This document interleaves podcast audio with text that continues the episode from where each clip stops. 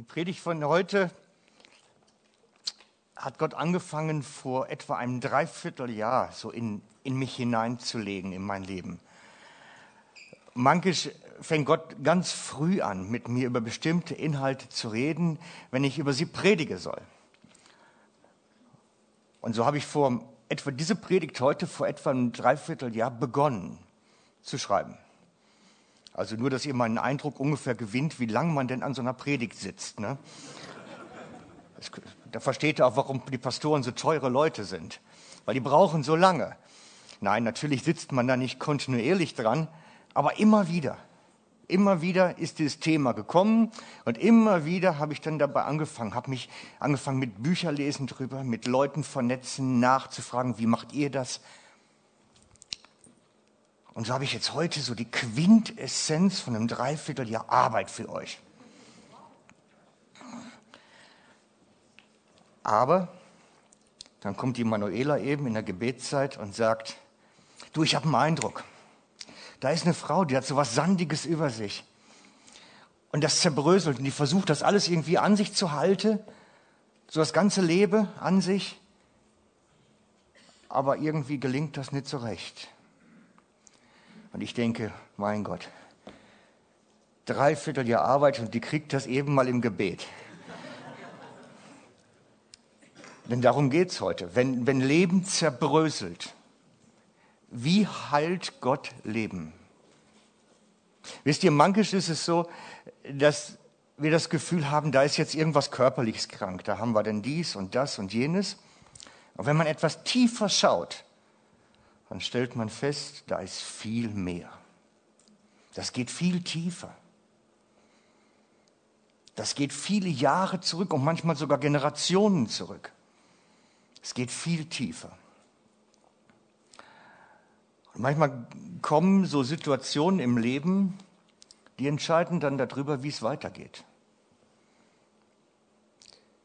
Ich habe einen Freund, dem ist, wie muss ich das erklären?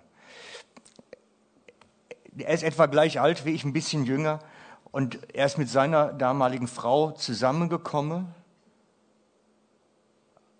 Und dann erfuhr sie, sie hat Krebs, Leukämie, im Alter von 22. Und wir haben als Freunde und Verwandte und alle Himmel und Erde in Bewegung gesetzt haben ähm, so Knochenmarkspendergeschichten gemacht mit, mit Blutspenden sammeln und wirklich alles, was man machen kann, haben wir in, in Bewegung gesetzt. Und dann haben sie geheiratet. Ich bin eher bereit, als Witwer zu sterben, als als Witwer weiterzuleben, als darauf zu verzichten. Es war eine fantastische Trauung. Also eine Hochzeit, wo man weiß, die Frau ist sterbenskrank in dem Alter. Das ist eine ganz spezielle Hochzeit irgendwie. Und sie ist dann nachher gestorben. Es gab keine Möglichkeit, irgendwo ihr zu helfen. Aber da hat bei ihm angefangen, Leben zu zerbröseln. Da ist etwas in Bewegung gekommen. Völlig abgestürzt, kaputt gegangen, und im Moment ist es wirklich ein zerbröseltes Leben. Es ist wirklich so, diese, dieses Sand, es fällt immer nur noch alles auseinander. Eigentlich alles in Scherben. Und die Geschichte, die er jetzt seit 25 Jahren durchleidet etwa, hat damals begonnen. Ich könnte Unmengen an Geschichten erzählen von Menschen, die mir in letzter Zeit begegnen, wo Leben zerbröselt wo man das Gefühl hat, es, es kommt immer noch dicker. Eigentlich geht es schon gar nicht mehr, aber es kommt noch was hinterher. Und darum geht es heute, wie Leben wieder heil werden kann, wie zerbrochenes Leben wieder heil werden kann. Du kannst dich jetzt also ganz entspannt zurücklehnen. Es geht nicht um mich. Es geht auch nicht um dich. Ganz entspannt. Lehn dich an. Es geht nur um deinen Nebenmann. Guck mal links und rechts, um den geht's. Ganz einfach, ne? Ihr habt verstanden, einige ein bisschen länger. genau. Wisst ihr, Gott hat ein, ein Lebenskonzept für dich, das größer ist. Und er sagt dies im, jetzt wollen wir mal gucken, ob das alles, jawohl. Denn ich weiß genau, was ich für Gedanken über euch habe, sagt der Herr. Gedanken des Friedens und nicht des Leidens, um euch eine Zukunft, eine Hoffnung zu geben. Gott möchte genau diese Dinge. Gott hat den Gedanken des Friedens über dir, über deinem Leben. Nicht Gedanken, dass du leiden musst. Er möchte dir Zukunft geben und Hoffnung geben. Darum geht es. Und es geht heute darum, wie kommt das jetzt ins Leben hinein? Wie funktioniert das technisch? Also ich habe, wie gesagt, ich habe relativ lange an dem Thema geschafft und musste dann nachher feststellen, es hilft nichts, wenn ich solchen Leuten die Hände auflege und für sie bete. Es hilft auch nichts, wenn ich sie irgendwo zum Psychiater in eine Schreikammer schicke. Es geht viel tiefer. Es geht viel tiefer, die ganze Geschichte.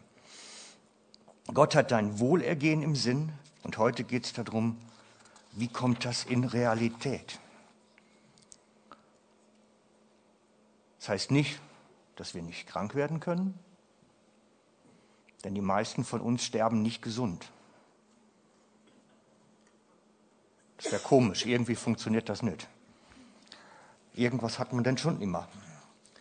Außerdem hat unser Körper ein Verfallsdatum. Ihr kennt das von der Milchtüte, ne? steht auch immer drauf.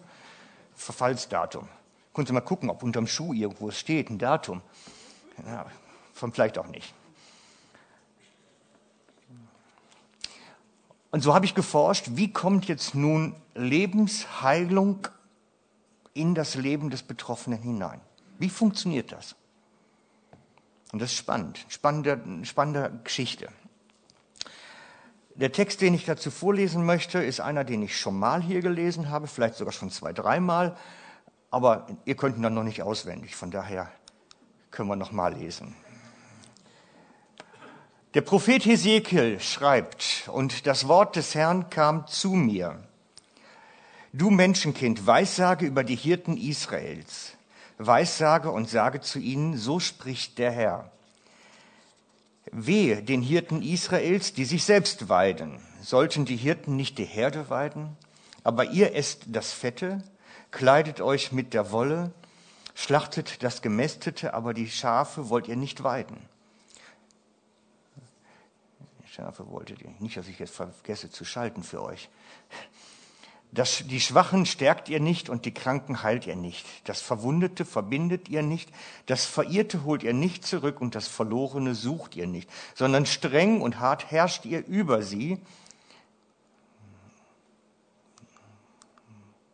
Und meine Schafe sind zerstreut, weil sie keinen Hirten haben. Sie sind allen wilden Tieren zum Fraß geworden und haben sich zerstreut und sie irren auf den Bergen und den hohen Hügeln umher und wurden im ganzen Lande zerstreut, und niemand ging ihnen nach und kümmerte sich um sie. Also, wer ist dafür zuständig, dass die Schafe Gottes zur Heilung kommen? Die Hirten. Es ist ein Hirtendienst. Dass Schafe zur Heilung kommen, ist ein Hirtendienst. Das hängt auch mit der pastoralen Aufgabe zusammen.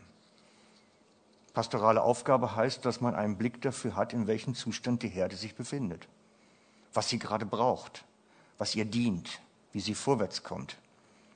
Darum bin ich da absolut von überzeugt, dass die eigentliche Heilung Gottes immer im Gemeindekontext geschieht, weil es braucht Hirten und Leute, die schauen, was braucht der jetzt? Damit er einen Schritt weiterkommt. Es braucht Hirten.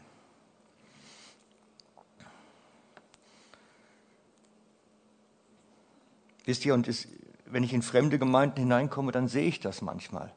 Verwundete Schafe, die sich gegenseitig angefangen haben zu treten und zu beißen. Oder wo die Schafe weglaufen in Scharen. Dann kann man das zurückführen Was für ein Hirte ist da? Kümmert er sich?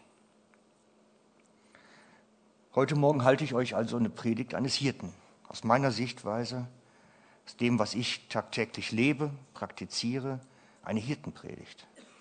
Eine Predigt, die dazu dienen soll, dass in deinem Leben Heilung geschieht oder du, wenn das nicht notwendig ist, Techniken lernst, Sachen lernst, die dir dienen, wenn denn die schlechten Zeiten kommen, stabil zu bleiben. Das ist wichtig. Wir sollen stabil bleiben.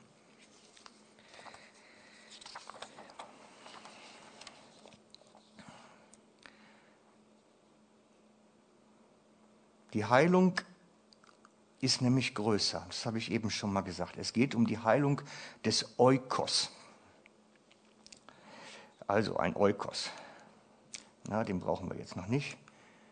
Ich habe das schlecht geordnet. So, das ist ein Eukos. Ein Eukos ist die Welt, in der ich lebe. Das ist die Menschen, die mich täglich umgeben, die Arbeitskollegen. Das ist das, was meine Umwelt ist. Das ist eigentlich ein ganz alter Begriff für eine Gemeinschaft, eine Lebensgemeinschaft. Früher war das so, dass der Hausherr derjenige war, der Patriarch in seinem Haus, und dann lebten dort die Kinder und Enkel mit ihm und die Frauen, mehrere meistens, Sklaven, Angestellte. Und dann gab es so den größeren Kreis drumherum, so Freunde, Kollegen, Parteimitglieder, keine Ahnung, wer dazugehörte sonst. Aber der Eukos lebte zusammen, das war wie eine Lebensgemeinschaft. Und im Moment, wir leben gerade in einer Zeit, wo das ein bisschen wiederentdeckt wird. Isolation ist nicht unbedingt förderlich für das Leben. Isolation kann krank machen. Gemeinsames Leben fordert natürlich heraus. Ich behaupte nicht, dass das immer einfach ist, zusammen unter einem Dach zu leben. Jedenfalls damals war das so, dass man dann halt wirklich so Eukos, das hieß ein ummauerter Bereich, ein Gebäude und es war ein großes Tor, was man dann auch zumachen konnte und die meisten Eukosse waren auch autark. Die hatten einen eigenen Brunnen, die eigenen Lagerhäuser für ihre, ihre Lebensmittel. Die waren relativ autark. Die konnten auch überleben, wenn es mal schwierige Zeiten gab. Und jetzt schauen wir uns mal an den Text im Lukas 19.1. Das ist die Geschichte von Jesus und Zachäus. Ich lese sie euch vor. Ich muss, ich muss ihn davon lesen. Und er ging hinein, also Jesus, und zog durch Jericho. Und siehe, da war ein Mann genannt Zachäus. Der war ein Oberster der Zöllner und war reich. Und er wollte gern Jesus sehen und wissen, wer er wäre. Und es gelang ihm nicht wegen der Menschenmenge und stieg auf einen Maulbeerbaum, um ihn zu sehen. Denn dort sollte er vorbeikommen. Und als er an die Stelle kam, saß Jesus auf. Er blickte ihn und sagte zu ihm, Zachäus, steig schnell herab, denn ich muss heute in deinem Haus einkehren. Und er stieg schnell herab und nahm ihn mit Freuden auf. Na doch. Als sie das sahen, murrten sie alle und sagten, bei einem Sünder ist er eingekehrt.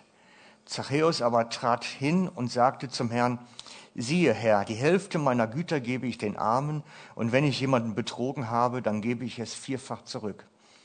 Jesus aber sagte zu ihm, heute hat dieses Haus Rettung erfahren, weil auch er ein Sohn Abrahams ist. Denn der Menschensohn ist gekommen, um zu suchen und zu retten, was verloren ist. Einer erlebt die Hinwendung zu Jesus, Zachäus. Er beginnt dabei, sein Leben in Ordnung zu bringen. Dinge, die er verbockt hat, versuchen wieder grad zu machen.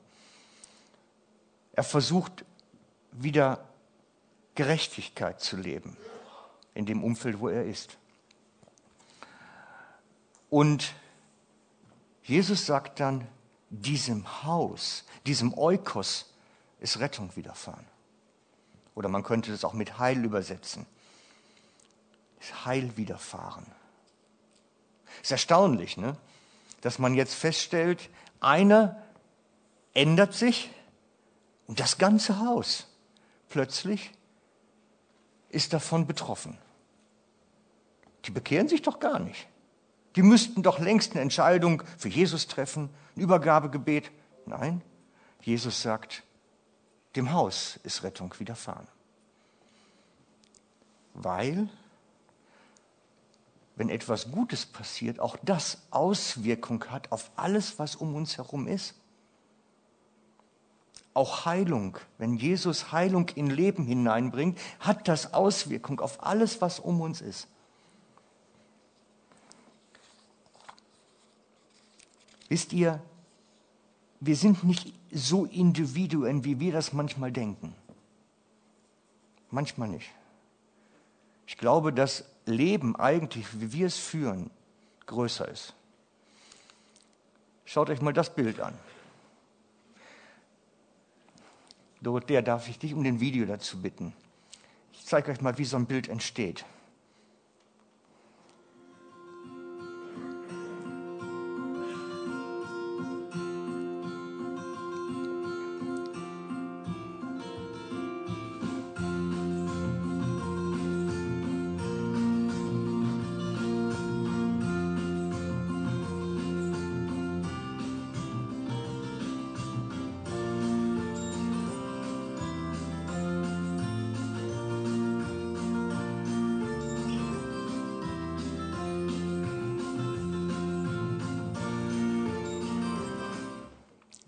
Merci, danke. Wir denken uns immer so individuell. Aber so wie du bist, bist du geworden durch die Menschen, die um dich sind. Du bist geprägt von deinen Kindern, von deinen Eltern, von deinen Arbeitskollegen. Die hinterlassen ihre Spuren in deinem Leben. Du bist auch das, was um dich ist. Wir sind nicht so individuell, wie wir das manchmal denken. Und so wie, wenn etwas Krankes da ist, das sich in der ganzen Eukos-Geschichte ausbreiten kann, kann sich auch das Heil in dem Eukos ausbreiten und Dinge wieder gesunden. Und ich bin davon überzeugt, dass es da immer, wenn einer heil wird in Jesus, so wie der Zachäus, das Auswirkungen hat auf alles, was um ihn herum ist. Jesus sagt dazu, und von dem werden Ströme lebendigen Wassers ausgehen. Von dem, der Heil wird, wird plötzlich das andere auch heil. Ich begleite im Moment ein Ehepaar, was, wo die wirklich schlecht dran sind und versuche Heilung da reinzubringen, in in die ganze Lebenssituation. Und ich mache das mit dem, der noch stabil ist, halbwegs stabil ist. Weil wenn ich weiß, wenn ich, wenn ich in dem sein Leben Gottes Heilung hineinbringen kann, wird das Auswirkung auf alles andere haben.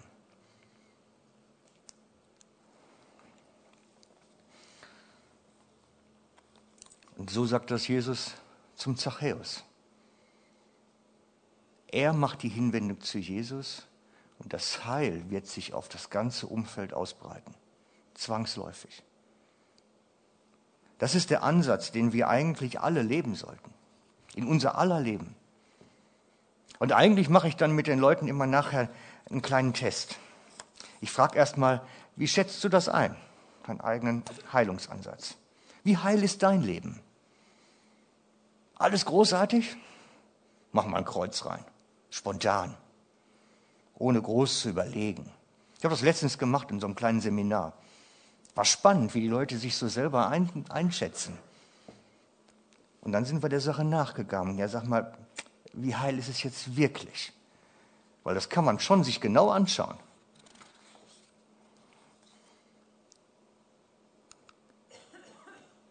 Er meinte selber, tiptop in Verfassung zu sein.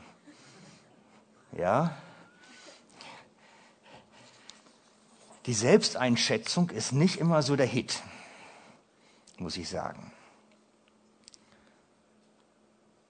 Und die meisten kriege ich eigentlich an den Sachen, die auch am bekanntesten sind. Ich könnte jetzt ja alle mal so um Handhebung bitten Oder alle stehen einmal auf und so nach und nach setzen wir uns alle nieder. Dann sehen wir mal nachher, wer wirklich heil ist und stehen bleibt. Das können, aber wir machen das unsichtbar jetzt. Ne? Also ich will hier keinen entblößen, das ist ganz wichtig. Aber wir, wir stellen uns doch mal praktisch vor, alle stehen und du setzt dich jetzt immer dann hin, wenn gerade der Faktor kommt. Also, alle stehen und alle setzen sich hin, die ein Tinnitus-Probleme haben. Alle setzen sich hin, die mit Depressionen oder Schwermutprobleme haben. Alle setzen sich hin, die unter permanenten Magenbeschwerden immer wieder leiden. Und so könnten wir das durchgehen. Und dann stellen wir fest, hm, das sind so manche Sachen, die sind nicht wirklich gut in unserem Leben. Das ist nicht alles so stabil.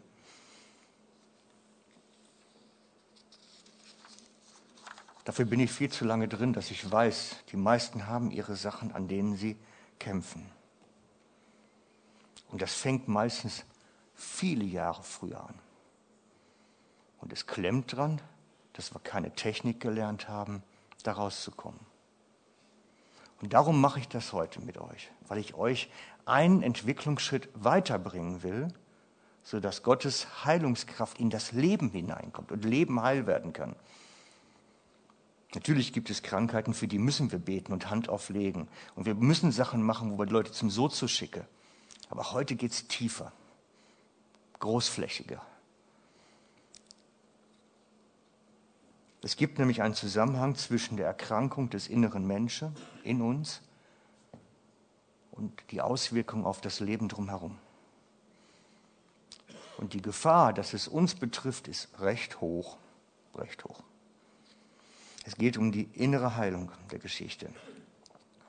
Und das hat was mit dem Denken zu tun, in dem wir sind, mit dem Fühlen, in dem wir sind. Es hat mit uns innen drin zu tun, was da innen drin ist. Und ich habe letztens einen ganz lustigen Movie-Clip gesehen, wo das dargestellt wurde, das, was bei uns so innen drin läuft. Da hocken drei am, am Tisch zusammen und essen und dann sieht man, was in ihren Gedanken abläuft. Es gibt einen, einen Moviefilm dazu, so einen, fast schon Kinderfilm, ganz lustig. Man sieht die drei da am Tisch sitzen und jeder hat dann innen drin in seinen Gedanken äh, so vier Leute, die miteinander diskutieren, was machen wir jetzt? Und das gucken wir uns jetzt mal an, wie das dann aussieht. Dorothea, zeigst du uns das mal gerade?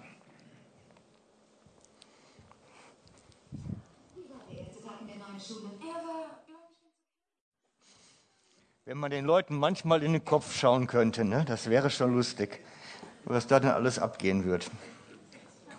Aber letztlich ist es das, was krank wird bei uns. Unser Denken, unser Fühlen, das, was erkranken kann. Und was dann oftmals auch was auslöst in den Menschen, die uns gegenüber sind. Das hat Auswirkung immer. Das hat immer Auswirkung. Ich habe mir gedacht, es ist vielleicht so ein bisschen wie dieses Gitternetzwerk. Das ist ein bisschen dein Eukos. Ich habe das letztens in diesem kleinen, in diesem Seminar gemacht, da habe ich die Leute den Namen eintragen lassen. Wer ist jetzt wer für dich? Trag deinen Namen in der Mitte ein und dann so die nächsten mal alle mit Namen versehen. Und als zweite Übung mussten sie dann die Leute mit roten Textmarker und grünem Textmarker und gelbem Textmarker markieren, um mal sichtbar zu machen, wo sind jetzt die guten Geschichten und wo sind sie eher schwierig? Wo ist vielleicht auch etwas kaputt und braucht Heilung? Und damit Leben wieder heil wird, das ganzheitliche, bin ich von überzeugt, braucht es Gottes Eingreifen. Wie kommen wir jetzt dahin? Das ist die spannende Frage. Bis jetzt haben wir ja nur darüber gesprochen, dass wir es brauchen, aber jetzt kommt die Lösung. Wie können wir da weiter dran wachsen? und wie können wir vorwärts kommen. Das Wort, was mir Gott vor einem Dreivierteljahr schon gegeben hat, war, wir mal gucken, wo haben wir das? Da. Wenn wir nicht langsam Gnade verabreichen, stirbt der uns noch. Der Patient heißt Klaus Krampfer. Das Wort, was ich hatte dazu war Walking in Grace. Manchmal redet Gott Englisch mit mir, ist komisch. Wandeln in Gnade heilt Leben. Ja, aber wie geschieht das jetzt? Wie wandelt man in Gnade? Okay, und das machen wir jetzt praktisch. Wie wandelt man in Gnade? Erst einmal, man kann daran wachsen. Gnade ist kein Lichtschalter, den man an und aus macht, entweder bin ich drin oder nicht drin, sondern im 2. Petrus 3.18 steht, wachst aber in der Gnade. Das heißt, da ist wirklich prozesshaft was möglich. Da können wir Schritte machen und weiterkommen. Da geht es nicht nur darum, dass ich die Vergebung verstanden und angenommen habe, sondern es geht um Lebensstil. Größer, tiefer. Und ich habe jetzt die Woche, als wir unterwegs waren, etwas Tolles entdeckt, habe gedacht, genau das ist es. So funktioniert Und das möchte ich euch beibringen. Das ist eigentlich ein Gebet oder Gebetsform. Und das geht folgendermaßen. Ich, ich beschreibe es euch erst einmal. Herr, du hast mir die Kraft gegeben, zu kämpfen. Aber ich verzichte darauf und vertraue, dass du kämpfst für mich. Ich lege meine eigenen Kämpfe nieder und kapituliere meine Krämpfe, die das ja eigentlich nur sind. Und ich will warten auf dein Handeln. Das ist die ausgestreckte flache Hand, von der Faust zur flachen Hand. Ich stehe da und warte auf dich. Ich bin bereit zu warten. Bin ich das? Wisst ihr, wie man warten lernt? Durch Warten. Es geht nicht anders. Es gibt keinen zweiten Weg. Ich kann mich sehr gut verteidigen und schützen. Aber ich verzichte darauf und mache mich verletzlich und akzeptiere, dass ich angeschossen werde.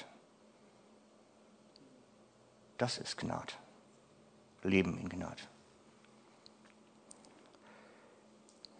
Ich habe eine Ahnung, was mein Leben alles bewirken kann und arbeite daran, an die richtige Stelle im Reich Gottes zu kommen.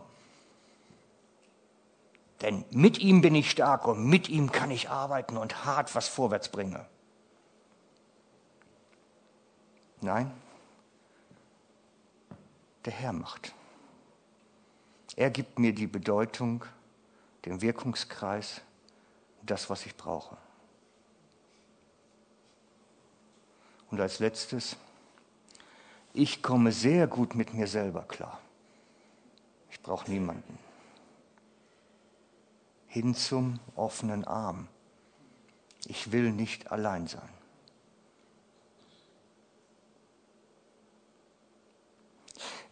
Das sind die Ansätze, wie man das beten kann. Und jetzt fragst du, wie oft muss ich sowas beten?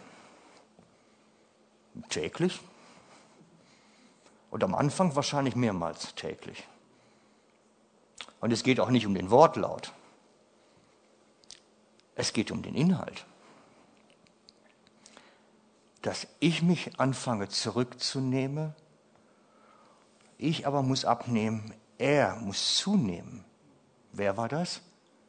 Johannes der Täufer hatte die Gnadenerkenntnis. Das war sein Verstehen plötzlich. So funktioniert das, Reich Gottes. Wie soll Kraft Gottes sonst in meinem Leben kommen, wenn ich der bin, der kämpft? Dann ist Gott reduziert auf mein Maß. Da kommt nicht viel mehr raus.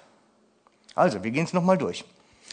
Faust, Herr, du hast mir die Kraft gegeben und die Möglichkeit gegeben, selbst zu kämpfen. Ich aber verzichte darauf und vertraue, dass du kämpfst und dass die Dinge so kommen, wie sie kommen sollen. Ich kann mich sehr gut selbst verteidigen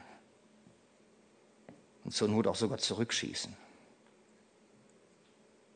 Aber ich mache mich bewusst verletzlich, damit deine Gnade sichtbar wird in dieser Welt. Ich kann etwas bewegen in dieser Welt und im Reich Gottes. Du hast mir die Kraft gegeben, aber ich verzichte darauf und vertraue auf dein Wirken. Und das vierte, ich komme ganz alleine gut klar. Ich brauche niemanden. Aber ich bin bereit, mich zu öffnen und Menschen an mein Herz zu lassen, mein Herz zu teilen und mit anderen tiefe Gemeinschaft zu haben.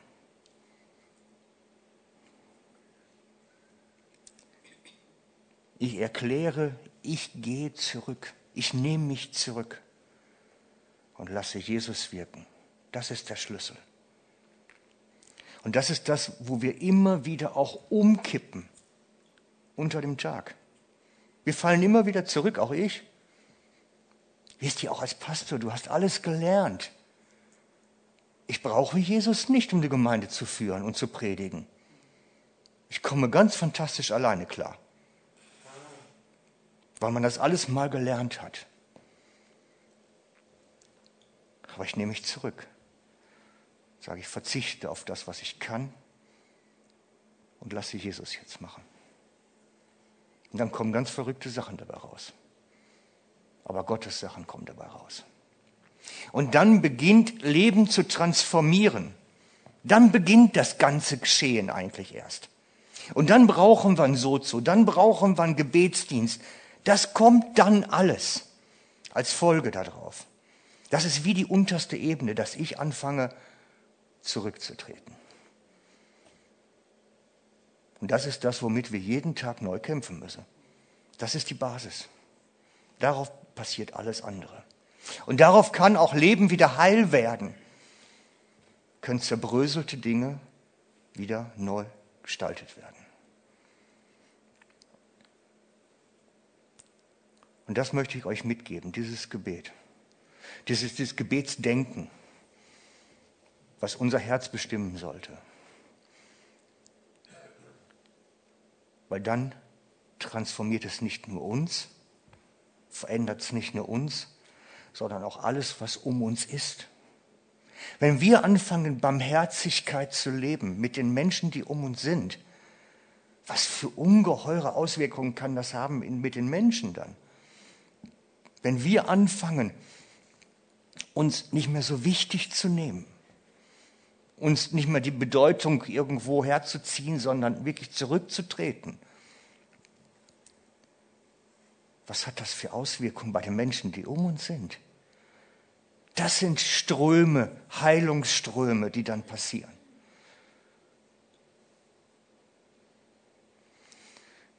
Lasst uns das mal praktisch zusammen machen. Wenn ihr körperlich dazu in der Lage seid, lasst uns ruhig aufstehen mal gerade.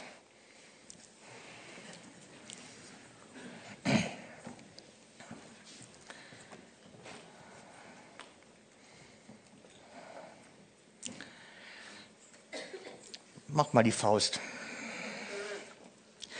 Herr, und du hast uns die Kraft gegeben, selber zu kämpfen und für uns einzutreten und den Kampf des Tages zu führen aber wir verzichten darauf. Wir lassen dich kämpfen. Wir lassen dich wirken, denn du bist der Mächtige und Gewaltige. Und du hast uns die Fähigkeit gegeben, uns selbst zu schützen und die Mauern aufzubauen, die uns abhalten von den giftigen Fallen des Alltags. Aber wir machen uns verletzlich, lassen es zu, dass wir angeschossen werden damit dein Lebensstrom in unser Leben kommen kann. Du hast uns die Fähigkeit gegeben, zu krampfen und jeden Tag unseren Alltag durchzukämpfen. Aber wir verzichten darauf und lassen dich kämpfen, denn du bist der Mächtige und Gewaltige. Wir haben mit uns selbst genug. Wir würden niemanden brauchen, der um uns ist. Wir kämen ganz gut alleine klar. Aber wir wollen es bewusst sein lassen und Menschen an unser Herz lassen. Wir wollen uns öffnen, unser Herz teilen und mit Menschen tiefe Gemeinschaft haben. Amen.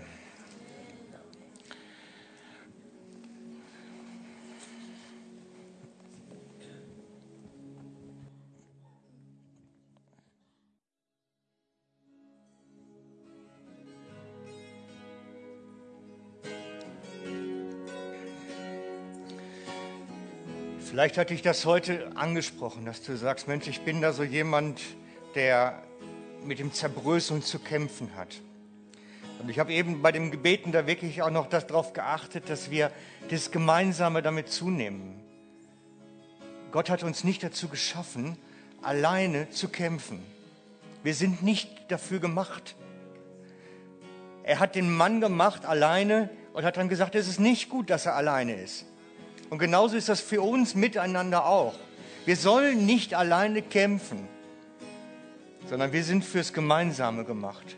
Und ich möchte dich bitten, dass wir die Zeit hier nutzen heute Morgen, gemeinsam miteinander vor Gott zu sein und die Sachen, die uns zerbrochen sind, auch vor ihn zu bringen. Und ich lade das Ministry-Team ein, nach vorne zu kommen. Und ich lade euch ein, lasst euch dienen von ihnen und bringt Gott diesen Zerbruchpunkt, dass er wie seine Hände da drauflegen kann und auch seine Heilungskante darauflegen kann. Ich wünsche es mir so sehr für dich, dass du Heilung erfährst. Aber dazu gehört auch, dass wir nicht alleine mehr sind. Bitte nutzt die Gelegenheit dafür jetzt.